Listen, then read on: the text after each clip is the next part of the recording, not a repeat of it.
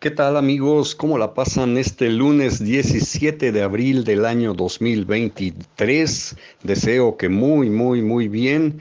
Y estos son los cintarazos que he preparado para ustedes titulados Quítame estas pajas.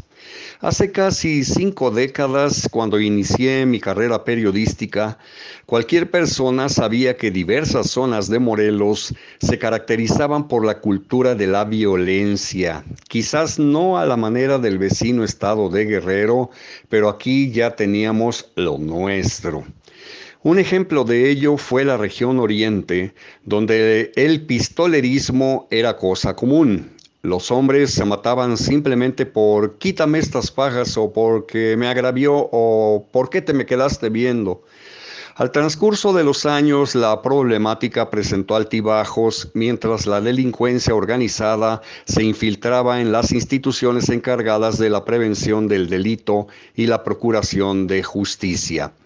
El narcotráfico erigió una estructura de control sobre muchas comunidades paralela a la del gobierno en sus tres órdenes, federal, estatal y municipal.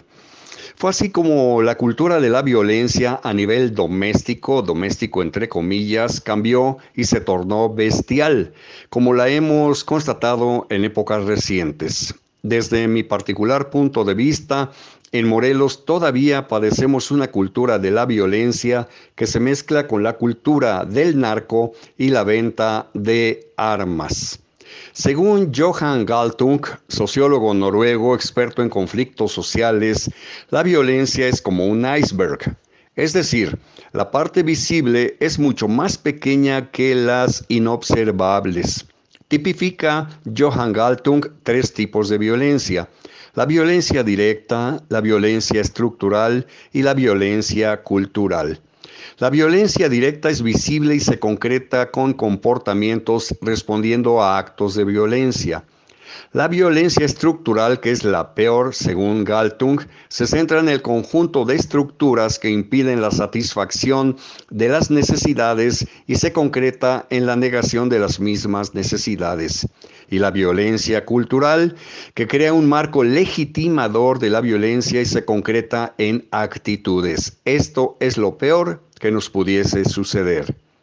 Estamos entonces inmersos en una cultura de violencia, entendiéndola como la respuesta violenta a los conflictos. En el caso concreto de los morelenses, la vemos como algo natural, normal e incluso como la única manera viable de hacer frente a los problemas y disputas que nos encontramos a diario. Desde mi particular punto de vista, respondo con un rotundo sí. A lo largo de 50 años de carrera periodística he visto la evolución de la violencia en mi entidad federativa natal. 10 gobernadores, 3 en el sexenio de pesadilla del 94 al 2000, y ninguno ha podido controlar por completo la violencia, mucho menos evitar la cultura de la violencia que muchas veces se infiltra a través de los grandes medios de comunicación. Para Lolita Bosch, escritora mexicano-catalana radicada en Barcelona, España, el narcotráfico, unas autoridades y unos políticos impunes y una corrupción desmedida son la causa de la violencia que aún azota a México. Para ella, la violencia es histórica si se entiende como estrechamente vinculada con el PRI en el poder y es estructural en el sentido de que ha corrompido todos los niveles de la sociedad.